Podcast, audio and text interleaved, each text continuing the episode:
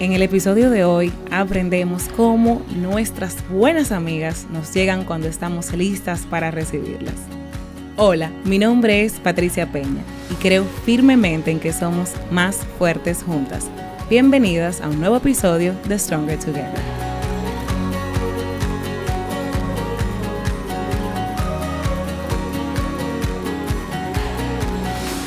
Hoy, más que una entrevista, les traigo a una amiga muy, muy, muy especial y muy íntima. Esta no es la amiga que se convirtió en amiga por ser mi cliente. Esta es realmente la amiga que ha sido mi cliente. Yo también he sido cliente de ella. Porque nuestra amistad es súper stronger together. Ha estado conmigo desde el primer momento del podcast incluso eh, impulsándome a sacar este proyecto hacia adelante, que ya es una realidad. Y quiero darte la bienvenida, Luisa Abreu. Bienvenidas. Bienvenida a Stronger Together, finalmente. Gracias, muy feliz de estar aquí. bueno, Luisa y yo hoy eh, decidimos, no sé si a ustedes les ha pasado, que tienen una amiga y ustedes dicen cuando están hablando con esa amiga, concha alemana, nosotros deberían grabarnos. O sea, siempre eso Sí, definitivamente. Siempre está la idea de poner un bar. Ajá.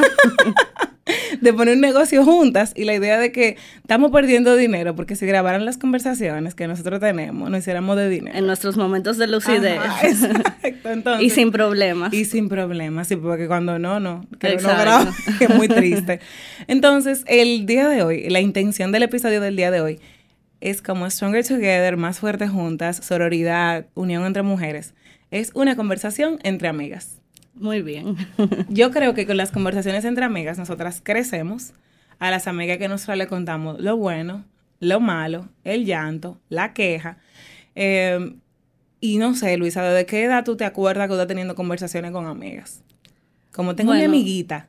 No, yo desde que tengo uso de razón tengo, o sea, buenos amigos que gracias a Dios se han permanecido como en la historia, a veces uno idealiza eso mucho, lo de la amistad, que a veces es un arma de doble filo, porque uno entiende. Esa amiga perfecta. Exacto. Que nunca van a tener problemas. Y sin embargo, la vida es la vida, o sea, en 10 años de amistad, 20, 15 o la vida entera, hay altas y bajas, o sea, uno mismo se defrauda a uno mismo. Y lo mismo puede pasar con las amistades, por eso que uno tiene que darse el permiso como de depurarla. Y eso es algo que, como lo hemos hablado, nosotros nos costó mucho darnos ese permiso de no romper esa idea. De que va a ser mi amiga por siempre. Exacto, que es como de muñequito y de serie. Best friends forever. Exacto. Y la verdad es que eh, best friends eh, hasta que la etapa o el momento de nuestra vida donde le íbamos a pasar juntos termine. Entonces, eh, también con tantos cambios que uno tiene en la vida y tantas personas que uno deja atrás, que hasta eso, como quien dice, ha sido un boom últimamente. Sí. O sea, como que algo que tiene las redes que te enseña, o sea, como que uno filtra y también uno quiere saber, o sea, qué energía tú estás recibiendo de las personas que están alrededor de ti. Creo que qué bueno que tú lo traes, porque yo estaba hablando, eh, sabes que hablo, he tocado mucho ese tema últimamente, em, porque las marcas personales, que es mi día a día, viven todas el mismo proceso.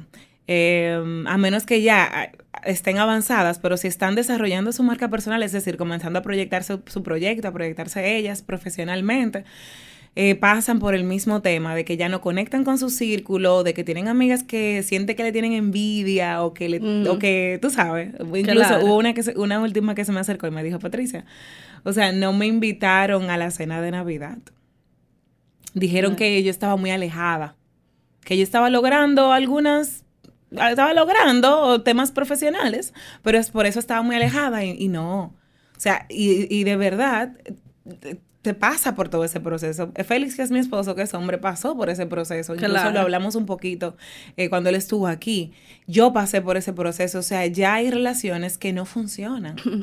y, y, ahí está el tema con las amigas. Sí, tú sabes que ese ha sido un tema que nosotros en intimidad, tú, yo, Félix, o sea, bebiendo en un vino eh, o lo que sea, lo hemos discutido mucho. La verdad, y no Luisa, Félix y yo bebiendo un vino, estoy bebiendo tu Coca-Cola y tu Red Bull. Claro, quería sonar. Fina, bebiéndonos un vino. Ella se bebe su Coca-Cola, ah, me la llevé sí, para verdad, yo no bebo, pero en mi mente, para que se ponga en contexto, es una copa de vino que tú siempre me la sirves. Sí, es verdad. y te la termina de beber. no me doy por vencida y gano doble, pues me la bebo. No, que hemos hablado mucho de, de ese tipo de comportamiento, porque todos hemos pasado por ahí. Y sobre todo cada vez que viene como una, un evento importante en tu vida. O sea, nosotros somos seres de constante cambio. O sea, cuando ya uno deja de ser esa muchacha, esa Patricia o esa Luisa de, de la universidad, ya tú no eres la de la universidad, ya tú eres la de la esposa, Ajá. ya tú eres la dueña de negocio. Entonces, todos esos cambios que nosotros mismos no nos permitíamos Sí. lograr, ¿qué nos hace pensar que nuestros amigos no lo permiten? Porque se sentían más cómodos. Con esa versión tuya que era chilling, que era, se tripeaba mucho, que... Que ustedes eran haters en lo mismo. Ajá, porque ese es otro tema. Sí. Que tú conectabas, por ejemplo, con la amiga con la que tú chismeabas. O sea, ahora mismo ya tú buscas no chismear porque ya tú sabes que eso viene desde una raíz que no es sana, que esos son temas de uno. Cuando uno está chismeando son temas de nosotros un poco oscuros Exacto. que estamos dejando ver. Exacto, se refleja totalmente. Entonces tú dejas de chismear y ya tú no tienes esa conexión con tu amiga Brené Brown, que yo te mandé el podcast, habla de cuando se usa el gossip, el chisme, como bonding mechanism, como un mecanismo de, de, de hacer un lazo. Es como que nosotras cada vez que hablamos, hablamos para hablar mal de fulana o para mandarnos fotos de fulana y ese es nuestro bonding. Exacto. Si yo dejo de chismear y de criticar y de juzgar constantemente como un hábito, entonces ya tú pierdes el bonding conmigo y tú dices, no, ya con Patricia no se puede hablar. Era una amistad basada en eso. En o sea, eso. cuando tú estabas en la misma. ¿Esta palabra se puede decir? Sí, se puede decir en la misma mierda. en la misma mierda que la otra persona. Entonces no, no te está alimentando tu No, mierda. O sea, no. no. Y eso enoja. Enoja porque, conchale, yo quiero, o sea, ¿cuál es el show? Uno no puede hablar de y, nadie ahora. y también yo diría que también hay que des, desmitif- o sea, quitarle El mis- mito, Ajá, desmitificar. exacto. Yo soy tu, tu pequeño Larus. Sí, ya se me redó la lengua. Esa parte también del gossip y el hacer bonding, porque hay etapas para eso. O sea, quizás una amistad en tercero de bachillerato. Donde uno no tenía herramientas y eso fue lo que exacto. aprendió. O no, también te da la misma, o sea, es algo como que hay que vivir para tú salir de eso. Exacto. Entonces, lo preocupante es que tanto tiempo tú te quedas en eso. No podemos tener, lo hablaba hoy Luisa con una clienta, que, oye, no podemos tener 30 años, ser madres, eh, algunas, otras, estar buscando eh, crecer profesional y personalmente, y estar sentándonos a, a chismear y a juzgar y a desbaratar otras personas. Entonces, no, y con los problemas del día a día, o sea, en mi profesión o en tu profesión, que en el día a día es eso, o sea, de verdad, el tiempo personal que tenemos lo vamos a utilizar Claro. para eh, desbaratar gente, para ser tóxicos. Entonces, cuando ya tú dices, mira, ya yo no soy esa persona, yo soy una persona que ahora busco construir, yo soy una persona que estoy dejando ese hábito de juzgar o de criticar, porque son cosas que todos aprendimos. Y es una zona súper cómoda. Porque tú, te- Súper tú cómoda. to- todo lo que está pasando dentro de ti, que tú no te estás tomando el tiempo de sentarte y decir, wow, ¿por qué esto me enoja? Wow, ¿por qué yo no me siento vacía? ¿Por qué yo, por qué me molesta ver X cosas? Eso, es, eso habla de algo de ti, tal vez hay algo que tú quieres hacer. Y lo que pasa es que, así como tú lo dices en el ejemplo, es muy incómodo Es muy sentarse y incómodo. tú ver. dices, ¿por qué fulana me molesta? no, y o mira, sea, lo que yo estoy viendo, ¿por qué me molesta? ¿Qué sé yo? Eh, las mujeres que viajan mucho. ¿Por qué me molesta? Exacto. Ah, no, que son... No, porque esas mujeres ahora viven para, ¿no? Porque y todas las respuestas están ahí adentro. Dentro. Por ejemplo, en una etapa de mi vida que Claro. yo estaba en una relación prolongada, en el cual se podía cultivarse los celos, la inseguridad, también la propiedad, como de uno con 21 años, no es lo mismo que, Sí, que claro. ahora. A mí me pasaba mucho eso, que vamos a suponer, y estoy siendo 100% honesta, por ejemplo, yo veía en el Instagram uno que ese es termómetro perfecto para uno saber qué es lo que honestamente te molesta y qué es lo que tú te estás eso. diciendo dentro de ti. Y por ejemplo, por un periodo me molestaba, y eso que no va nada con lo que soy ahora, o sea, con lo que Claro entiendo que que, sí. va conmigo ahora. Y me molestaba ver, por ejemplo, una mujer eh, con un escote o que se tiraba una foto, o sea, ridiculizada o sexualizada, eh, llamándose a todas esas cosas comunes que a cada uno de nosotros nos molesta, porque todos tenemos eso guardado, de Sí, que mira esta, qué ridícula, o sea, ¿tú me entiendes? Y eso me servía de termómetro para yo escucharme a mí misma y decirme, claro que me molesta, porque yo no me permito subir una foto que- en cuera o en colalé o así enseñando. Ahora, desde que yo aprendí que eso era lo que me molestaba, mágica, o sea, que eso es lo que mi enojo me estaba diciendo, mágicamente Ya no te no me molesta. Es como, ¿por qué mi enfoque? O sea, está bien. Todo cosas- lo contrario, hasta lo aplaudo. Es como que tú estás haciendo, tú estás haciendo hasta más val. No es que lo aplauden en ese sentido, sino que hasta la autenticidad, aunque sea distinta a la de nosotros, se celebra. Es lo de cada quien. Ya, Exacto. ya tú dejas y se respeta. diversidad. Yo soy la que hay quien hay- está la mujer que le encanta ese escote, Está la mujer que no le, que no, no, le, no muestra nada a nivel físico, está la que es elegante, está la que es más urbana, o sea, todo el mundo es diferente. Claro. Y cuando uno respeta la diversidad, ahora, ¿qué pasa? Que hay ciertas personas o ciertas cosas, como tú dices, que nosotras nos molestan. Y en lugar de, de, alimentar eso, de decir, mira qué ridícula, mira que, porque, eh, poner nombres, como lo hemos hablado, en, lo hablaba en el podcast de la violencia contra la mujer, de mira qué cuero, por eso es que le pasan las cosas, en lugar de nosotros alimentar ese monstruico negro, es decir, conchile, ¿por qué, qué me molesta tanto cuando veo a una mujer con un escote? Oh, wow, es que estoy en una relación. Cuando sube la foto. Cuando sube la foto. Ya uno se lo pone en la vida real, pero... Ah, es que, me, es que no me doy permiso para esto. O estoy en una relación donde esto no puede pasar porque me causaría un problema. Exactamente. Entonces, ah, esto es lo que me molesta. Porque hay de todo en el mundo y a uno le molesta algo por algo, siempre. Entonces, es muy chulo eh, porque mi, mi experiencia con las amigas ha sido una experiencia larga de mucho aprendizaje. Em, y lo comparto aquí porque yo sé que los female relationships, o sea, las relaciones entre mujeres pueden ser complejas, pero sin embargo complejas, muy complejas, por el nivel de intimidad al que nosotras accedemos, que a los hombres no se les da permiso, mantienen una relación más superficial en el sentido de que se quieren mucho, pero no hablan de cómo se sienten, buscan ser más independientes y aún así en las relaciones de hombre hay drama también, lo que pasa es que no se dan el permiso de hablarlo. O exteriorizarlo exteriorizarlo y sufren callados. En el caso de nosotras, que nos damos permiso o nos educan para poder ser más expresivas. Y nos exponemos. Y nos exponemos. Nuestros sentimientos. Y vemos eh, una imagen de cómo se supone en las películas y en cómo son las relaciones entre mujeres, que es desde que tú tienes tres años hasta eh, los 30 y son mejor amiga por siempre, y aprenden las lecciones de la vida juntas. Y que escondieron un brazalete hace 10 años. Iban a buscarlo. y en la, en la boda ponen las fotos de cuando eran chiquitas y jugaban en el lodo. Y uno dice, ay, yo nunca tuve una amiga así. Señores, nadie nunca tuvo una amiga así.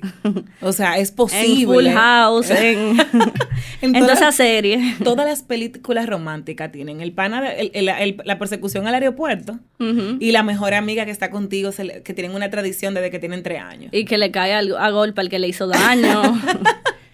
Pero igual también, eh, o sea, esa es una realidad eh. que incomoda, porque uno nunca, o sea, uno alimenta como su niño interior y los sueños que uno tuvo antes, pero también eso no imposibilita de que uno pueda tener una, relación, sana de amistad. Es lo mismo y yo lo hablaba, no me acuerdo cuándo, dónde lo hablaba, pero es que uno idealiza la relación romántica, la relación con pareja, y también uno idealiza las amistades entre, entre mujeres, porque es posible que tú tengas una amiga de que tú tienes tres años, pero es posible que durante ese trayecto de los tres a los 30 hayan perdido contacto, hayan cambiado, no hayan estado roles. cada cumpleaños con el mismo brazalete, con la misma tradición irrompible, porque hay etapas. Y vestidas iguales. exacto. Hay etapas de la vida donde, donde uno se separa, se encuentra, cambia, y ya tú no eres la misma de cuando tenía tres. No, a mí me pasó, o sea, full con la maternidad, o sea, un proceso de cambio que uno pasa, que ese como de las partes que uno no habla tan, o sea, como que no se hace viral de la maternidad.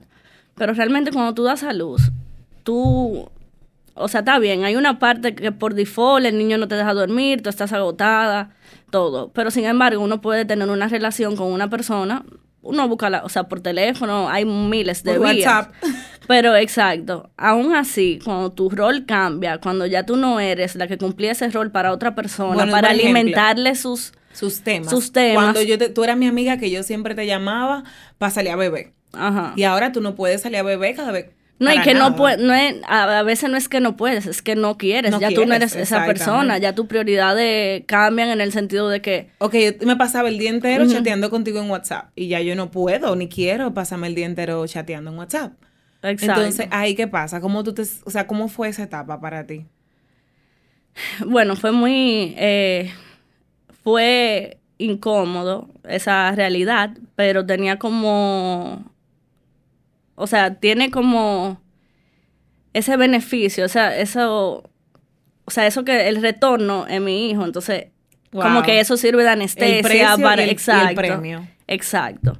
Sirve así. Y sin embargo, hay amistades, o sea, eso te ayuda a depurar para tú saber quiénes de verdad están ahí por ti.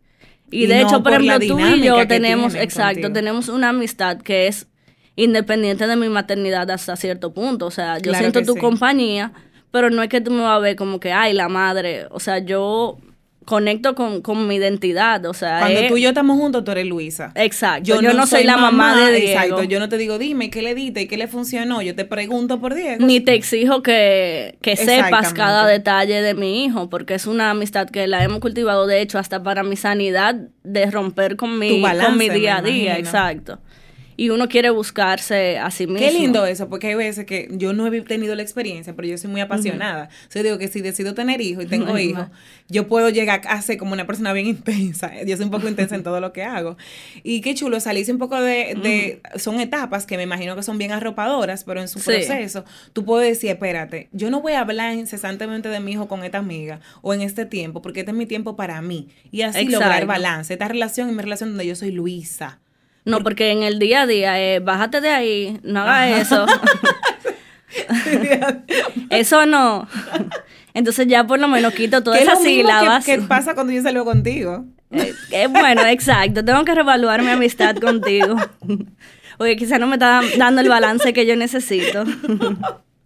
Porque Patricia, bájate de ahí, no Ay, toques eso. te vas a quemar. Te vas a caer. es que, señores, miren, después de que una persona es madre, y quienes no somos madres, yo que tengo una personalidad así como bien espontánea y en, en la creatividad Como puedo la de ser- Diego. Puedo ser muy, puedo ser muy aérea. Ajá. Eh, y, y tú tienes, ya, ya tú como mamá, tú tienes un ojo. Lamentablemente, sí. Porque yo feliz también de, de vivir en La La Land, En La La como tú sabes que yo soy. Exacto, exacto.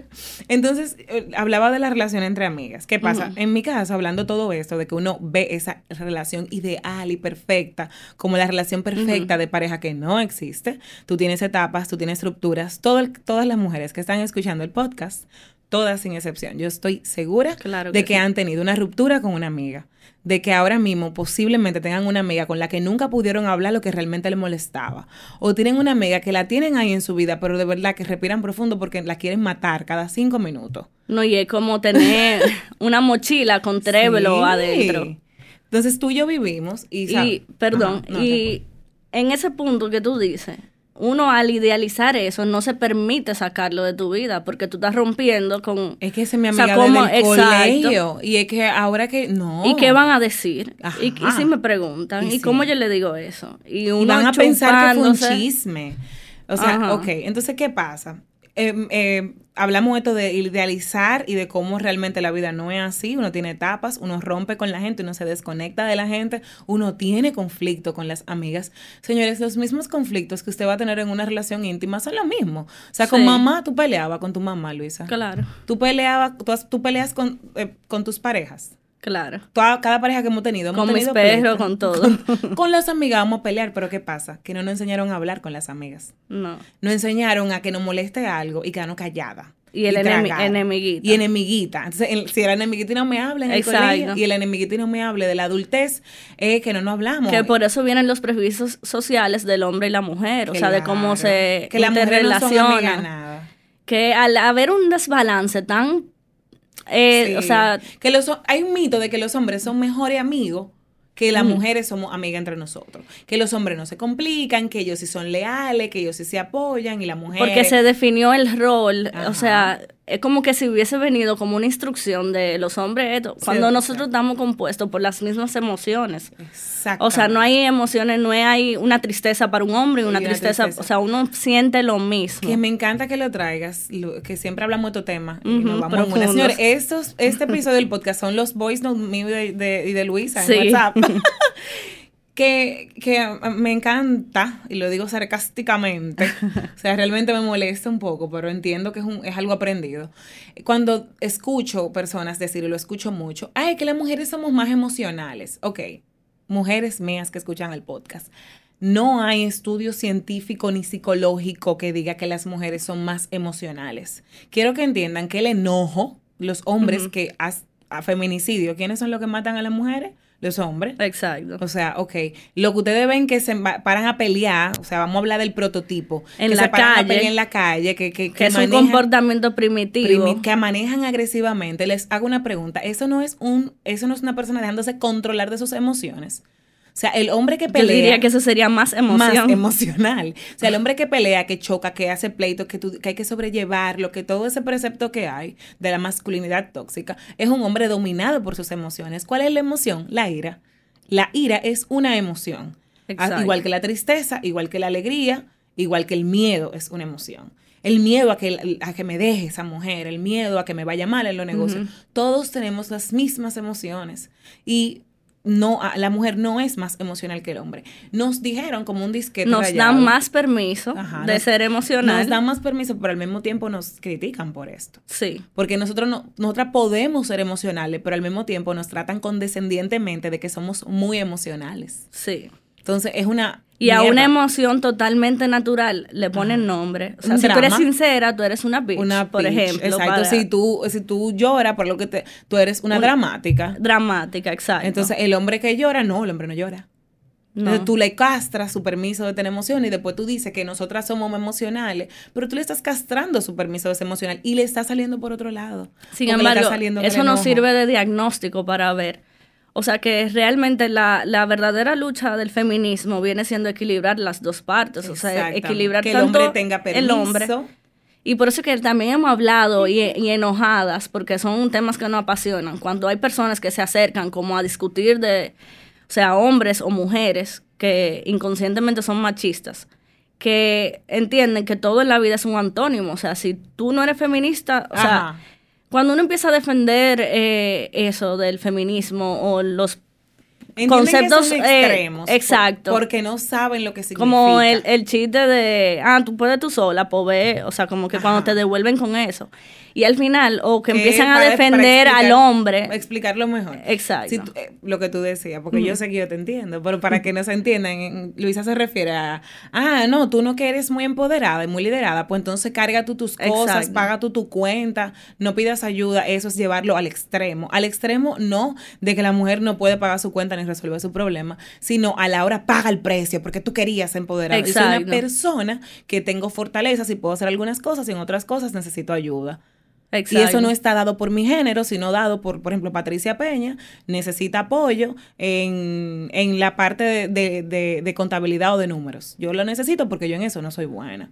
Ahora, ah, pero tú quieres empoderada, ahora tú estás doble explotada porque tienes que encargarte de la casa. tu esposo te regaló algo me gusta esta, que, tú tienes que encargarte de la casa y también trabajar. No, los dos nos encargamos de la casa y los dos trabajamos. Porque ir a la equidad no es que ahora yo hago de todo, es que también el hombre tiene permiso para hacer otras cosas que antes no hacía, como ser un papá, como apoyar en una casa, como asimismo yo tengo permiso para trabajar. No es que ahora yo tengo que ser la única mamá, o sea, la única, el único padre o madre, la única de la casa y también la que trabaja. Entonces, en lugar de hacer lo que tú dices, que es entender la equidad, que hombre, ayúdame en la casa, o sea, haz tu parte, porque no es una ayuda, haz tu parte en la casa. Mujer, sal a conseguir tu vida profesional que tú quieres. O sea, no lo podemos ver así. Exacto. Tenemos que decir que esto es solo de las mujeres. No, esto es de ambos. No, y empezar a vernos más como ser humanos, no como hombre o como mujer. Porque si tú vives solo, te fuiste a estudiar un año a España, qué sé yo tú como hombre de 21 años, ah, tú no tienes la mujer que te cocine. O sea, sin embargo, tú eres una persona capaz de asumir responsabilidad, aprender a cocinar o aprender a, hacer los quehaceres del hogar o buscar la manera de resolverlo, porque también, por ejemplo, se critica a la mujer que, que paga la o sea, que paga lo que supuestamente, entre comillas, le, le corresponde. O sea, eso te hace humano, eso no es un rol predeterminado, no es una instrucción que te dicen tú tienes que ser así. Entonces, por eso a veces uno como mujer que es mi experiencia. Cuando uno es niña, uno no entiende y uno se enoja, que me identifico con tu primer capítulo, o sea, cuando tú dabas la introducción, que uno de niña se observa para atrás y uno se enojaba porque no te permitían, o sea, como el, ejemplo del vestido que tú ponías, o sea, pero yo me quiero trepar y allá yo arriba. Yo me sentí envidiosa de mis hermanos, yo decía, yo quiero ser varón, porque yo me acuerdo que mientras me ponían la media panty y me hacían la cola apretada, yo veía a mis hermanos corriendo felices y yo quería correr No, y tú sabes hasta la confusión que es, o sea, yo también decía lo mismo, yo quisiera ser varón en ese sentido, porque yo no lo veía a nivel de, de, de, tu físico que quiero ser varón, sino a nivel de, de los permisos que, que tienen, o sea uno agarrar y jugar Jun. Y llegar tú lo libre, ¿no? Tú lo veías Claro, esa es la total libertad y al final uno o sea, la libertad te da felicidad, o sea, cuando tú... Exactamente. Que, y, y la... No, y lo que más me traumaba era cuando me llevaban a ver los juegos de béisbol de mis primitos y yo decía como que, pero yo quiero jugar ahí, o sea, yo quisiera... quiero que vengan a verme también, tener, Ajá, tener y, esta comodidad. Y yo me acuerdo que ese fue mi primer como recuerdo de, de muy de, de, niña, de hacerme esa cuestionante, de, y las mujeres juegan béisbol, o sea, como que yo nunca me, me había preguntado eso. Claro, después uno ve todas esas películas que a uno le encantaba, que si el juego de la vida, que eran mujeres jugando fútbol. Yo era enferma con el juego de la vida, era justamente sí. por eso. Porque era un espacio, a mí nunca me gustaron la novela, pero yo era enferma con el juego de la vida, uh -huh. porque era el primer espacio donde yo veía, aunque yo en ese momento no sabía por qué era, ahora lo sé y lo mencioné en, en, el capítulo, de que yo veía a las mujeres jugando, eh, jugando, teniendo personalidades diversas, diferentes. Exacto. Y tú sabes que luego, Luisa, nosotras crecemos, no sé si te pasó en tu adolescencia o en tus 20 bajitos, uh -huh. y ser como un hombre es un piropo. No, sí. a mí me decían eso mucho. No, Patricia invita a la que Patricia es como un hombre. Y eso es como, jajaja, ja, ja, claro, qué piropo, soy como un Ajá, hombre. Oh, como eso que, que, ella es la del coro, ella es la, de, la coro. De, de, lo mío. Y de, de, lo mío tú eres como un hombre. Y tú te sentías halagada, yo me sentía halagada, porque ser como un hombre o ser un hombre más o un pana más, quería decir que tú eras divertida, que o tú eras tenía abierta, poder. O tenías poder. Quizás. Señores, no, yo soy como una mujer. Yo no soy como un hombre, yo soy como una mujer. Hay es... muchísimas mujeres como nosotras. O sea que Exacto. y hay diversas. Si a ti te gusta hacer coro, como decimos en República Dominicana, que sentarte a compartir uh -huh. y hacer chistes y, y, tener mente abierta, eso es un y tipo nosotras, de persona. como mujer, estamos compartiendo nuestra perspectiva de mujer, pero vamos más para allá y vamos a ver la del hombre. Si tú eres el hombre que no le gusta hacer deporte, que Ajá. no le gusta ponerse un, o sea, que el uniforme como conocía un amigo que le daba calor, el de béisbol, y lo seguían llevando y le picaba. Y o sea, no quería jugar Y béisbol. no quería, pero se supone que tú tienes, o sea, se supone que tú tienes que estar en clase de ballet. O sea, a mí me pusieron y a yo me compré la media y me quedé jugando Nintendo. O sea, con la media puerta. Pero era algo, exacto, era algo que se suponía, claro. O sea, uno, uno lo hubiese, o sea, uno tiene su femin, feminidad. O pero sea, la uno no feminidad no significa exacto. ballet. Exacto. O sea, puede que tú seas, seas muy femenina, lo que sea que eso significa para ti, y, y puede ser que tu definición de femenina es aventurar en una que montaña. es otro mito, o sea, las feministas no son las que necesariamente tienen los pelos en los en los así. exacto ni, ni que no va al salón y eso, todo lo contrario, o sea, contrario. Es, es, una es, persona, hombre o mujer, exacto. que busca. No es un estereotipo, es, es un sentimiento. Y no o sea, una mujer, tampoco un hombre. Exactamente. O sea, un feminista es una mujer o un hombre que busca la equidad de derechos económicos, sociales, culturales. O sea, que usted tenga acceso como ser humano a no ser discriminado y a tener derecho a lo mismo que otra persona. Y lo que más me preocupa, Patricia, es que... Por favor, apréndanse eso, porque Luisa siempre me trae estos temas para yo eh, recordarlo, hablarlo. Feminismo no es el antónimo de machismo. ¿Ok? Exacto. Machismo no es un movimiento humanista. Machismo es una cultura tóxica que idealiza, eleva al hombre y eh, minimiza y, y, denigra a la mujer.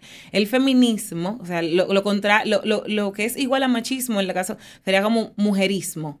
O sea, machismo Exacto. y mujerismo. No, no es mujerismo. El feminismo es un movimiento humanista que busca e histórico. E histórico que busca esa equidad de derechos, no de que nadie sea igual a nadie. Usted sabe cómo usted es, yo sé ni cómo quitarle yo soy. el rol a nadie. Ni quitarle el rol a nadie. Me gusta cocinar, me gusta mi pelo largo, me gustan mis pestañas, como la tengo ahora mismo puesta. Voy a mi Exacto. casa, voy a hacer una cenita para mí, para Félix. Yo soy Patricia, soy feminista. No te voy a hacer señas. yo quiero que vean la seña que ella me hizo. te voy a hacer tu Coca-Cola, te voy a guardar tu Coca-Cola. Gracias. Ok, entonces. Pero estoy a dieta y lo digo públicamente. Y eres Mira, feminista esa, esa dieta, wow. Exacto. No, que lo que te decía, que lo que más me preocupa antes de que tú hicieras el disclaimer, que es bastante necesario, es que yo entiendo que hay, o sea, o por lo menos por las redes se reflejan más mujeres machistas que el hombre de verdad machista. O sea, de 100 comentarios, eh, 60 son de mujeres y 20, o sea, son... Sí criticando eso, o sea, es el mismo... Entonces, importante, hay hombres feministas como hay mujeres machistas. El, el, el machismo es un sistema. O sea, es, el sistema se llama patriarcal, esa es la forma correcta de decirlo. Y en el sistema patriarcal en el que nosotros todavía vivimos, porque vivimos en un sistema patriarcal, aunque usted no lo crea, créalo, eh, la mujer y el hombre son ambos parte de este sistema. No me digan, ay, que las mujeres son la primera. No, las mujeres, al igual que los hombres, son víctimas eh, y producto del sistema machista y del sistema patriarcal. Porque a mi mamá le enseñaron que los hombres no limpian, que los hombres no cocinan, que los hombres hay que cuidarlos. Y le enseñaron que las mujeres eh, debemos de aguantar a los hombres lo que sea, debemos de cuidar nuestro, nuestro marido o nuestro esposo de que no lo nos lo quiten como que son un premio y que nosotras estamos de último nosotras en mi casa, las mujeres, o sea, así era, así educaron mis abuelos y demás, somos no princesas, burros de carga, plus eh, tolerar, limpiar, cocinar, proveer. Esto, mi mamá, por ejemplo, como muchas mujeres dominicanas que no tuvieron la oportunidad de tener informaciones que tenemos nosotras ahora, crecieron y nosotras en muchos aspectos que todavía tenemos que trabajarlos y desaprenderlos, somos y podemos ser machistas. Si yo, por mi propia conveniencia, porque me conviene, le digo a Luisa, así, ah, esa era novia de Félix, pero yo te digo una cosa, ella era una chapeadora o ella era un cuero, porque en ese momento a mí me conviene, por decirlo así, estoy siendo machista. Totalmente. Entonces, sí, el machismo. Porque estás sexualizando a una mujer, o sea, dándole valor por su sexualidad. Ajá. Y muchísimas eh, cosas. Quitándole valor. y denigrándola y defendiendo al hombre. Porque eso yo siempre me he preguntado. ¿Qué hacía él en esa relación si no le convenía? O sea, él es igual de responsable. O sea, tú nunca te has preguntado, por ejemplo, a todas las mujeres que le dicen, no, es un cuero, eso lo ha hecho con 20 mil. Y entonces yo me pregunto, ¿pero con quién lo hace? ¿Con hombre? O sea es con hombre, o sea. Aparentemente el mismo hombre, Luisa, que está, que, que con, con, ese solo, sí, o sea, si 20 mil mujeres, gracias, tuvieron sexo, o sea, una mujer tuvo sexo con 20 mil hombres, fueron con 20 mil hombres Exacto. diferentes. Entonces, esos hombres también están siendo igual de promiscuos. Y que no tienen nombre, no tienen identidad, no, está alejado. O sea, el foco es que ella estuvo con varios. Luisa, recuerda que el hombre es así, vieja. Recuerda que el hombre, si es así, o sea, tienen un, órgano sexual que los domina. No, señor, eso no es así. O sea, una, o sea un ser humano tiene las mismas necesidades sexuales uno con el oh, otro, porque si el hombre tiene mucha necesidad, es para con una mujer también. Yo tengo muchas amigas y puedo decir como mujer que las mujeres mm. también tenemos mucha necesidad. que no nos den permiso para hablarlos, porque nosotras no tenemos permiso para disfrutar del sexo. No tenemos permiso. Nosotras, ¿sabes para qué tenemos permiso? Para ser mamás. Exacto. O sea, para, para, que el sexo sea algo reproductivo y para que el sexo sea con nuestro esposo, a quien, por cierto, la, la utilidad número uno es mantenerlo feliz.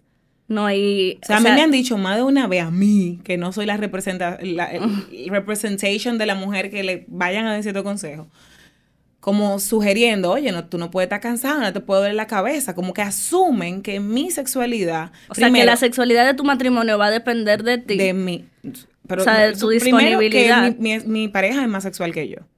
¿Quién te dijo? Y si al revés, tú no sabes quién es más sexual en, diferentes etapas también porque somos dos personas o en diferentes momentos. Pero se asume de una vez que la mujer es la que tiene menos sexualidad y que el hombre es quien quiere sexo y que, tú le, y que tú vas a tener sexo sobre todas las cosas para mantener a ese hombre feliz, porque si no, tú no estás manteniendo a tu marido, a tu esposo feliz, no estás cumpliendo como esposa. O sea, el, el sexo como un trabajo de esposa o para ser mamá, no de disfrute.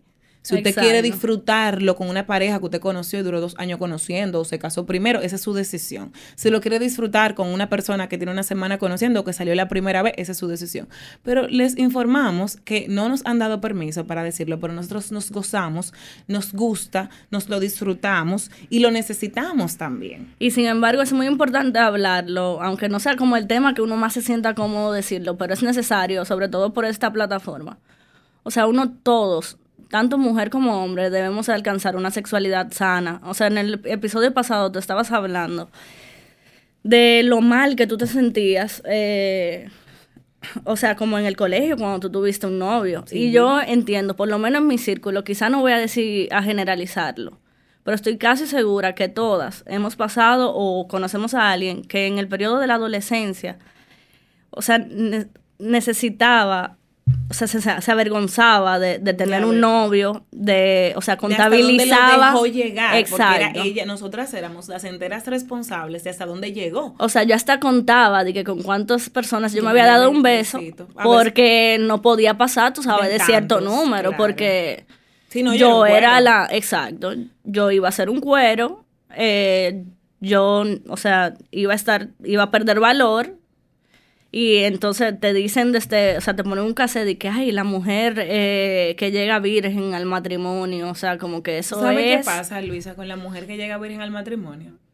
Llegó virgen al matrimonio. Y ya. Eso Y otra cosa, yo no estoy para nada de acuerdo con ese término. Con la virginidad. virgen es la playa, una playa virgen. Pero para mí una persona no es un santo ni un virgen. Claro. O sea, lo primero es que es que yo no escucho a ningún hombre no, mi virginidad. O sea, es una construcción social. Nosotros no nacemos con un aparato, un, en nuestro cuerpo anatómicamente, dice que aquí Patricia con su virginidad, se le rompió la virginidad. Exacto. O sea, tenemos un, una, una membrana que ustedes no se imaginan cómo funciona, porque estoy segura de que no lo saben. Los invito a ver el Ni hasta uno mismo a veces. Sabe cómo funciona. Hay quienes la tienen, hay quienes no la tienen. O sea, la, la, virginidad en sí es un mito, los invito a leer sobre eso, es un mito que nosotros seguimos alimentando y valorando y en algunos lugares del mundo, hasta sacrificando la vida de mujeres por esta gran construcción social que nosotros y poniéndole precio a la virginidad, o sea, la virginidad es un hecho, tiene un precio, o sea, hasta cuando tú haces trata de mujeres, que es un o sea, es algo ¿Hasta dónde llega la cosa que nosotros construimos? Y por eso yo en el podcast siempre invitamos a construir nuevas cosas. Y sin embargo, la gente eh, no entiende también que la, o sea, como tú manejas la sexualidad es problema tuyo, pero también la sexualidad es, algo privado, es, algo, íntimo. O sea, yo a veces me, me río cuando o sea, quizá no nos vamos a apartar mucho del tema, pero por ejemplo, con la misma homosexualidad, es como que presidente de qué sé yo dónde es homosexual. Esa es su vida Entonces yo me pregunto, yo me pregunto, ¿en qué me capacita o incapacita mi sexualidad para un trabajo? O sea, porque eso tiene que salir tu diputado le gusta el sexo en misionero. Exacto, o sea, no, hola, disculpe, ¿me pudiese decir algo del diputado que realmente tenga que ver con su función? Exacto, o sea, cuando tú eres heterosexual, tú no tú no te detienes a decir soy heterosexual o mi preferencia sexual es hacerlo con enano. O sea, ¿a quién le importa? que, que O sea, pero respetable. No, porque la sexualidad es muy, es muy variada, o sea, Nada más no, nos detenemos a ver eh, eh, la sexual cuando no es la sexualidad que tú tienes. Entonces, viendo lo amplio que es el tema, démonos permiso a nosotros las mujeres de disfrutar nuestra sexualidad. Hay una página buenísima que Emma Watson la comparte, que, que, es una fundación incluso que hace research para el placer femenino, porque todas las revistas, yo no sé si tú te acuerdas, 50 formas de complacer a tu hombre, 30 formas de complacer a tu hombre, 20 trucos que él quiere que tú le hagas en la cama. No, dame 20 trucos que yo te voy a dar 20 trucos que yo quiero que tú me hagas a mí. Exacto. Y que dense el permiso, o sea, ya señores, no estamos, vamos a, pasaron esos tiempos, pero no es que pasaron esos tiempos donde eso estaba bien, nunca estuvo bien, pasaron esos tiempos donde, quiero que pasen esos tiempos donde somos oprimidas y avergonzadas por nuestra sexualidad. Y no nos damos Y por nuestro físico, porque al final tú ves cómo las mujeres cultivan su físico, o sea, no es que por las razones, o sea, yo le digo que lo cultivan por las razones equivocadas, porque es tu herramienta para tú atrapar a un hombre. Y después. O sea, y sin embargo, o sea, tú te acuerdas que yo había compartido que tenía como un grupo de amigas que se filtraron también después de la maternidad y cosas así. Y el crecimiento que uno tiene, que decían muy claro, como que, ah, es que tú tienes que, como que tú no te puedes dejar poner gorda, o sea, tú no, tú no tienes permiso se te va a escapar el hombre, o sea. Y yo le digo como que, pero a J-Lo le, le pegaron los cuernos, o sea, no, o sea, somos personas, no las mujeres no somos objetos sexuales que deben de estar en su máxima expresión sexualizada de su cuerpo, de para retener a nadie. No, no, es nuestro trabajo retener a nadie. Usted tiene un compañero o compañera, un compañero de vida porque esto es para los hombres que lo dicen, usted tiene un compañero de vida y si usted tiene una persona a su lado que inmediatamente usted le salió un chicho o engordó, sobre todo de, primero porque engordó, no hay que tener razón para engordar, pero para colmo nosotras pasamos por procesos como maternidad que, que obligatoriamente te, te suben de peso. y esa persona le fue infiel porque ya usted no estaba en un momento de su pico sexual o no se veía lo mejor del mundo, deje ir a ese ser humano. Sí, fue por eso, eso fue Qué un favor. bueno, guau, pero tú sabes quiénes dicen eso y dónde la cultura machista se lo entiende bien.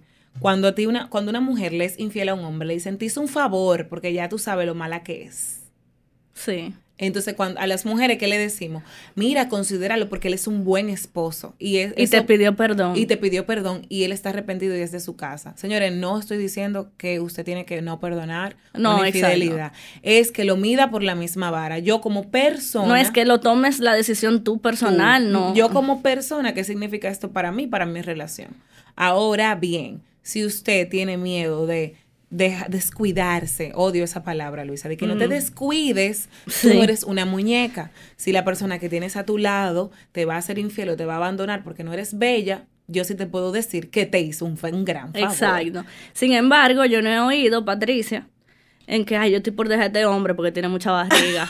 o sea, o este está descuidado, déjame, o sea, Mira, se me, y se mira, dejó y, engordar. y eso fue hasta ¿Tú un sabes lo que sí ejercicio. me, di- me dijeron a mí en una fiesta que yo estaba el sábado. ¿Qué? Me dijo alguien de que, mira, él está muy flaco con Félix, él está muy flaco, tiene que ponerlo, yo tengo al mío con barriga porque yo lo prefiero con menos energía y, y con barriga para que nadie me lo quite. ¿Qué? Pues yo quiero que Félix... Pero ella no te sigue en Instagram, no, ni no, sabe claro lo de Stronger no, Together. Para nada, ya no sabe que esto se podía hablar en este podcast. O sea, de verdad, eh, tenemos miedo de que nos quiten este trofeo. O sea, que nosotras somos las que tenemos que estar buena y nadie nos va a robar. Pero inmediatamente tu pareja, señores, yo quiero lo mejor para Félix. Yo quiero que él esté delgado si él quiere, que él esté fuerte si él quiere, que él brille, que él tenga dinero, que él tenga éxito.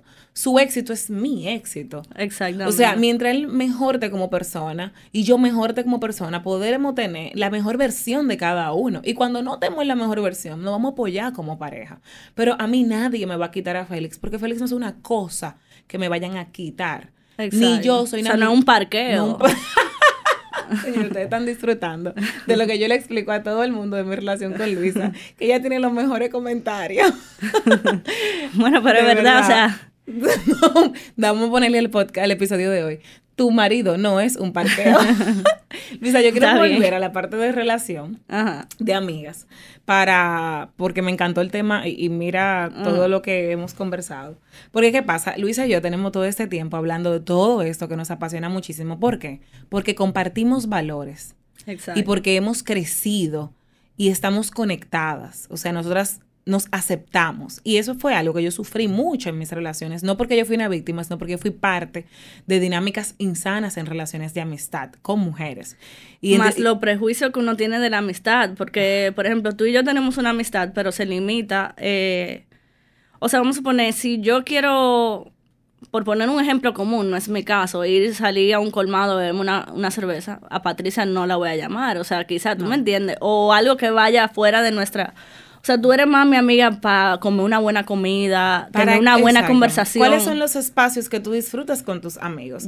Pero también está el tema, eh, Luisa, de, o sea, también, además de eso, Sí. el tema que yo viví es el tema donde tú no te aceptas y tus amigas no te aceptan. Exacto. Y entonces tú vives en el colegio, por ejemplo, tienes unas amigas que amas, pero tú la criticas a ella te critican a ti. No porque sean mujeres, sino de verdad, esto es una cosa, un algo complejo de las relaciones entre amigas, de lo que tú ves, porque tú ves eso en tu mamá y tú lo repites. Son cosas aprendidas, no que son como de nosotras. Entonces no nos aceptamos, chismeamos muchísimo. Y luego, entonces queremos forzar esa relación, luego de que ya hemos salido del colegio, de que en la universidad, de que ya cambiamos, forzamos la relación por lo que tú dices de no dejar ir ya. en- no hay que hacer un pleito o un drama para tú dejar ir a una persona de tu vida. A veces creemos que es como que se murió, no, no, que se murió, es que ya no compartimos espacio. Yo me alegro por ella, ella se alegra por mí. Exacto. O sea, pero ya el espacio de nosotras, de sentarnos, juntarnos en Navidad, ahora viene Navidad. a los grupos de amigos, los grupos de amigos que ya no se sienten bien, que ya no se llevan bien, forzando estar juntos. Sí hay grupos que se forman Exacto. y que comparten y que se quieren muchísimo. Y son muy valiosos. Y son muy valiosos. Pero hay otros grupos que nos han vendido de que nuestros grupos, tuve seis cenas de Navidad. ¡Wow! O sea, como Ajá. que, que ¿cuántos amigos tengo? De verdad, Sí, yo conozco gente así. ¿Con cuántas de esas personas tú sabes que se alegran por ti? ¿Con cuántas de esas personas tú eres íntima o íntimo? ¿Con cuántas de esas personas tú compartes valores? O sea, con cuánta de esa gente tú en el año, de verdad, te sientas a tener una conversación valiosa y, y tú sabes que te quiere y te respeta y tú lo quieres y le respeta. Es, es como el force de, de seguir perpetuando No, y, dinámicas. O sea, tú te tienes que escuchar a ti mismo. Cuando tú te estás cambiando para ese coro de, de ese grupo de WhatsApp, ¿tú te sientes bien o te sientes mal? O sea, y ¿A sin embargo, vas? te, si- exacto, como que hay veces que uno mismo no, no se siente Conectado Y entonces, eso. ¿qué tan saludable es tú extender Esas cosas. esa salida? O y lo sea, esa- celosa con tu energía. Tú vas y dices, ay, Dios, Exacto. ¿cómo te fue, fulana? Ay, vieja, esa gente en lo mismo, el mismo show, fulana. con O el tú mismo mides, por ejemplo- Me dijeron tal cosa, me dijeron que ahora yo soy, que, que conmigo no pueden, que yo soy una blogger, tú sabes. Y yo, ¿pero por qué te expones a eso? Ah, no, porque son mis amigas. Bueno, perfecto. Ah, pero esas son ¿hasta las del cuándo? colegio, nos graduamos juntas, ¿Hasta tenemos que ir. cuándo? Pero ya, que el colegio pasó, se graduaron, ya. Podemos dejar sabes una forma como de tú medir quiénes son tus amigos, por, o sea, de verdad, desde que tú tienes una relación con una persona y tú miras en, re- en retrospectiva cuántos momentos de conflictos tú has tenido, o sea, Versus. qué tanta, exacto, y qué tantas veces tú tienes la necesidad, porque a veces cuando uno está enojado, uno como humano, tiene la necesidad de decirle, diache Patricia, mira lo que me pasó con fulana, Ajá. o sea, mientras más tú tienes esa necesidad de, de, de acabarla con otra amiga o acabarla con otra gente, te lo están dejando claro. O sea, el mensaje está siendo claro, no es sano. Las amistades son para... Sí, y, y- y me, lo voy a a decir yo de mi lado. O sea, me encanta la fórmula de, de Luisa. Si tú tienes una relación en tu vida con una amiga, de la, de la mayor parte del año, ahora que estamos en diciembre, tú miras para atrás y tú te pasaste más tiempo hablando con ella, indignada de lo que hizo. O lo que te dijo de lo que o dejó de hacer. O dejó de hacer. Indignada hablándolo con tu pareja o con otras amigas. Si te pasaste más tiempo enojada y hablando de esa persona como un problema, de que lo que te pasaste teniendo momentos de real conexión, intimidad, alegría, incluso hablar con esa persona eso que no te gusta, eso que te molesta, eso que te hace daño. O sea, esa es posiblemente una relación que tú debas de evaluar para dejarla ir. Lo que Exacto. yo, lo, ¿cuál ha sido mi diferencia entre las relaciones tortuosas que yo tenía antes, donde yo, era, tú eras mi amiga, mi amiga, mi amiga, y todo lo hacíamos juntas, hasta que después tenemos un problema, no sabíamos resolver el problema, el problema nos explotaba en la cara de acumular muchas cosas, mucho resentimiento, mucha Humillación. mucha, sí, ella siempre hablaba mal de mí, ella siempre dice esto, nunca hablarlo, y entonces la relación, pop, llegaba a un breaking point. Entonces esa amiga, y a ti te da, o sea, provoca hasta vergüenza, Luisa, seguro te pasó, porque esa amiga con la que por años, esa era tu amiguis, con la que tú hacías todo, ahora es una persona con la que tú ni hablas, porque la, la relación terminó tan lacerada que ni se siguen en Instagram. Exacto. ¿Cuál es la diferencia entre ese tipo de relaciones que yo tenía con amigas, que era todo con ellas, te amo, te amo, hasta que un día hicimos una ruptura que más nunca ni te sigo en Instagram, a las relaciones que tengo ahora mismo? Para mí ha sido sencillo. Lo primero es aceptarme y amarme yo, para establecer relaciones, que la gente tenga una relación conmigo, con Patricia Peña, no con un cuarto, con un tercio, con un kick, un sidekick. Exacto. Eso es lo primero, ser quien yo soy, ser coherente con mis valores y con todo. Yo no te voy, no voy a dejar de decir lo que pienso y a dejar de ser como soy para, como soy para agradarte a ti y hacerte la, hacerte el coro a ti. O la protagonista. La prota ajá, exacto. Lo segundo, entonces, aceptar a con quienes yo voy a filtrar. Ok, yo me llevo muy bien con esta persona, pero esta fiebre que tengo con esta persona, ¿de dónde viene? ¿Es realmente una persona que comparte mis valores? ¿Es una persona que está creciendo? ¿Es una persona o con la que que yo- cultiva tus que- carencias, porque a veces... Porque a veces, él no, que esa amiga, ay, me encanta porque salgo a hacer coro con ella, porque critico a todo el mundo con ella, porque ella es hevísima. Señores, repetimos los patrones. Esa es la misma amiga que tú estaba, dejaste atrás con la que rompiste en, en la universidad y en el colegio y así sucesivamente. Entonces, yo, por ejemplo, Luisa es un excelente ejemplo de esto, porque cuando yo conocí a Luisa, me acuerdo que yo la relación dije, wow, esta persona me cae tan bien, me encantaría ser su amiga. Pero yo entonces lo comencé a hacer con pinzas.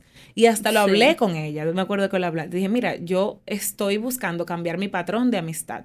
No, la O dos sea, más asustada. la- O sea, era como con un cuidado. Todo en el sentido cuidado, de, que de compartíamos. límites, exacto. No era de una vez yo contarle todo lo mío a Luisa y Luisa contarme todo lo mío. No, señores, de verdad cuiden sus intimidades. No Exacto. porque, no porque hay gente que te va a criticar, no, sino porque tú no sabes que tú le estás compartiendo a quién.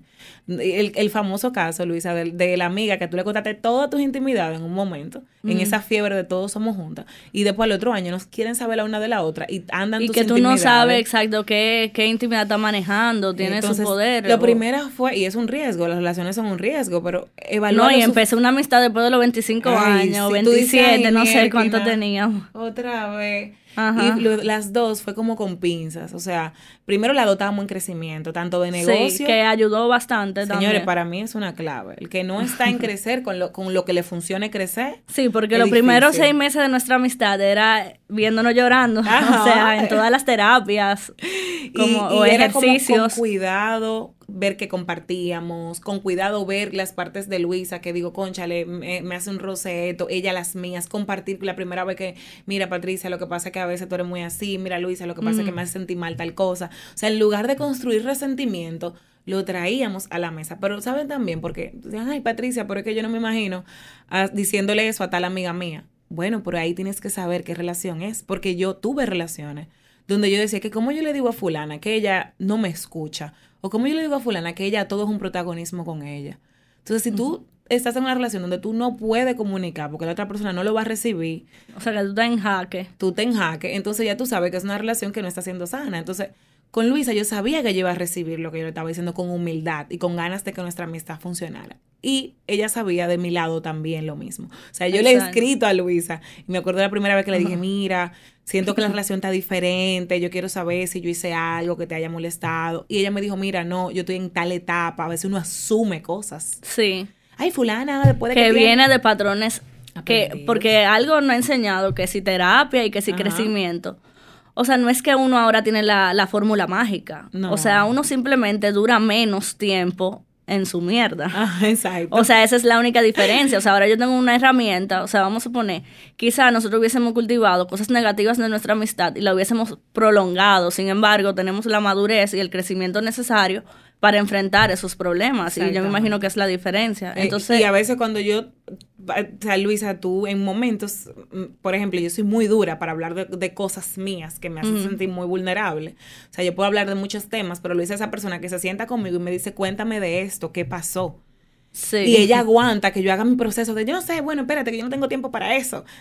Y yo, después que, que, hablo con ella, que ella me dice palabras siempre que me refuerzan cosas muy positivas, eh, yo después le agradezco, le digo, gracias Luisa por siempre crear el espacio donde yo de verdad puedo hablar de temas que yo no me doy a veces el tiempo de hablar con nadie. Sí, porque a veces otra perspectiva es muy necesaria. Y, el, tú, y el tú con alguien de entera confianza e intimidad, porque yo también conozco, o sea, esa parte, quizás tus carencias o tus mensajes de la niñez o lo que sea. y te digo, no, mira, está haciendo Patricia, o sea, la que la que, esto con la gente, la o la que no se permite o la que no se permite reconocer sus triunfos, o sea, la que wow, el otro. Eso ha sido buenísimo. Entonces, que el otro día te lo dije, de que tú me tienes harta cuidando a la gente, o sea, ponte a ti de primero, o sea, busca ese balance en el que nosotros hemos trabajado interiormente, que no es cómodo, o sea, nunca va a ser cómodo tú trabajarte a ti mismo. Entonces, todo lo, después de pasar por lo, que hemos hablado, Luisa, de todo lo que son relaciones insanas que a todas nos han pasado, ideas de relaciones que no son reales, apegos a relaciones que ya no nos funcionan, llegamos aquí donde yo ahora mismo no tengo y no tuve, y ahí es que es peligroso los mensajes culturales falsos que le mandan al mundo, la sociedad a uno.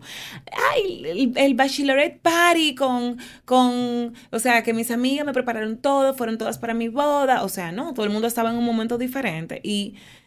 Y ahora mismo, y, tú puedes tener 10 super bridesmaids en tu despedida y que después son 10 damas en tu boda, como puedes tener dos. Exacto. Lo importante es que sean relaciones reales con las que tú te conectas. Eso también te iba a decir, que desde que uno tiene, vamos a poner en el escenario de que, ay, me voy a casar desde que tú dices, ay, tengo que, tengo, que poner a fulanita de dama, en vez de decir, ay, yo quisiera que Patricia fuera mi dama. porque voy a compartir esto con fulana. Exacto, o sea, escúchense a sí mismos cuando ustedes dicen la palabra tengo. Porque, ¿sabes qué? No tienes que. Ahora, eliges hacerlo, porque eliges... Maltrato, o sea, maltratarte. Ya Luisa y yo nos miramos como mira, dijimos esto en el... Sí, eliges maltratarte. ¿Qué es maltratarte? Eh, ponerte en situaciones incómodas. Exacto. Eh, eh, eh, traer eh, cosas eh, tóxicas a un momento bonito, porque eliges eso versus tener la conversación y dejar ir esa relación. Sí, que nos miramos porque es una palabra que usamos mucho, pero a veces la gente lo usa de una forma muy literal, porque me pasó a mí también. O sea, tú a veces, oye, di que maltrato, oye, a esta dos, di que maltrata porque invita o sea, porque invitaron a una amiga, o sea, no, el maltrato es todo aquello que te deja incomodidad. O sea, no es necesariamente la forma literal de maltratarme, de que me, me di golpe. Tres meses que yo debo de estarme disfrutando de algo donde yo estoy gastando mi dinero y mi energía, que debe de ser algo no perfecto, pero bonito, de disfrute y de celebración. Exacto. Yo estoy esos tres meses con un problema por fulanita y con una y diciéndole, Luisa, me tiene cansada, la voy a matar. Luisa, mira lo que hizo ahora. Luisa, de verdad, yo no aguanto más. ahora siento con esto. Entonces, eso es maltratarse. Y usted no tiene que hacerlo. Usted está eligiendo y me he, visto ahí y, Luisa también, y sabemos lo que es tomar la decisión difícil, pero sana, donde ya tú no te maltratas más. De tú dejar ir una relación y tener las relaciones que realmente son sanas. y ahí viene un punto. Y, y, otra cosa, Luisa, agarra el punto ahí.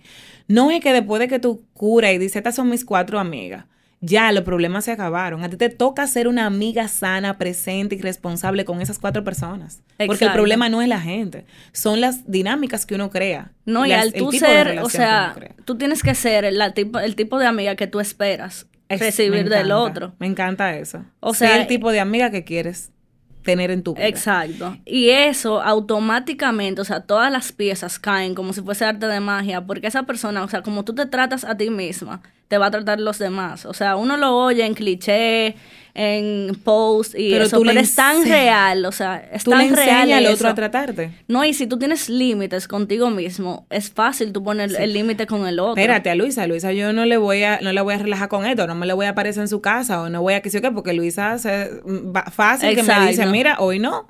O sea, ella, ella se respeta y yo la respeto. Y ahorita tú decías unas palabras muy chulas y es con lo que quiero cerrar el episodio mm. sobre cuando ya logramos tener estas relaciones sanas eh, y, trabajamos activamente en ellas, porque al igual que la relación de pareja es para trabajar activamente en ellas, todas nos merecemos esa amiga que nos diga las cosas que tú me dices a mí, las cosas que ahorita tú me estabas diciendo a mí.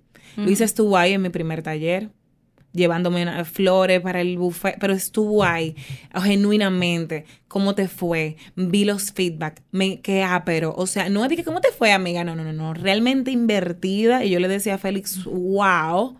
O sea, yo yo de verdad eso fue como transformador para mí experimentar como una persona como Feli, o sea, como se, se, involucró por completo. Cada vez que tengo un taller, Luisa, está ahí, dime cómo te fue, eh, cómo está lista para el taller, te sientes en el podcast, o sea, cada paso desde el arte.